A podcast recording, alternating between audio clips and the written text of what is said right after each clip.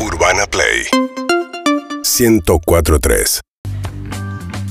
ayer Alberto Fernández recibió a Nicolás Trota, el ministro de Educación, que desde el viernes pasado, donde a la mañana había dicho que no había indicios de que eh, la presencialidad en las aulas fuese un factor de propagación de los contagios de coronavirus, y después se llamó a silencio porque quedó un poco pedaleando en el aire con la decisión de Alberto Fernández de suspender las clases hasta el 30 de abril presenciales en el área metropolitana. Ahora ya Nicolás Trota recalculando un poco, pero también el propio presidente a hablar de la presencialidad administrada. Venimos la, la presencialidad cuidada, seguramente no se va a ver muy distinta de la, eh, de la cuidada anterior, pero eh, lo que está en juego ahí sobre todo, y esto lo pone muy en evidencia, hay distintos estudios, uno que hizo Flaxo y otro que hizo eh, la UTEP, pero que muestran lo mismo, que los sectores más vulnerables son los que se ven más afectados por la falta de presencialidad, algo bastante evidente, pero fíjense lo que son las cifras. El 70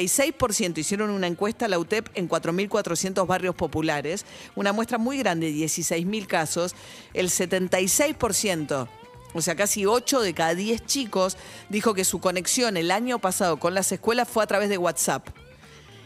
Y casi 7 chicos de cada 10 encuestados dijo que en las casas en las que viven que suelen ser casas con eh, más de cuatro integrantes, hay un solo este, dispositivo electrónico para hacer esa conexión. Entonces, evidentemente el cierre de la presencialidad tiene un impacto muy desigual. Pasa lo mismo con los empleos. Aquellos empleos que se pueden hacer vía Zoom suelen ser empleos también de mayores poder adquisitivo que el trabajo informal, la changa, los oficios, que dependen mucho más de la presencialidad. Entonces, cerrar escuelas es un factor que por un lado eh, afecta un derecho muy importante como es el derecho de los chicos a la educación, pero además golpea particularmente a los sectores más vulnerables. Y por supuesto que hay que mirar lo otro que está pasando con la salud, que es una situación súper delicada. Y ahí si uno ve los números de lo que está pasando con el 75,4% de ocupación de las camas de terapia intensiva en el área metropolitana, la decisión del gobierno de la provincia de Buenos Aires de ordenar la suspensión de cualquier cirugía que no represente la suspensión un peligro para el paciente y que no tenga que ver con el COVID hasta nuevo aviso para generar vacantes en las camas de terapia intensiva, más la decisión del gobierno de la ciudad no solamente de pedir 50 respiradores para darle al sector privado, sino también de habilitar camas en el Muñiz, que es un hospital público, para la derivación del privado. Son todos indicios que te muestran que tenés un punto de saturación muy delicado y que como los casos esos duran 14 días en promedio una vez que llegan a la terapia intensiva, eso demora mucho en este, generar lugares. E, y esto cuando estás teniendo una estabilización de la cantidad de casos, pero en un número muy alto. Ayer hubo 25 mil casos. Todo esto quiere decir que el momento del freno de mano que puso Alberto Fernández fue un momento que era indicado. Francamente había que hacer algo.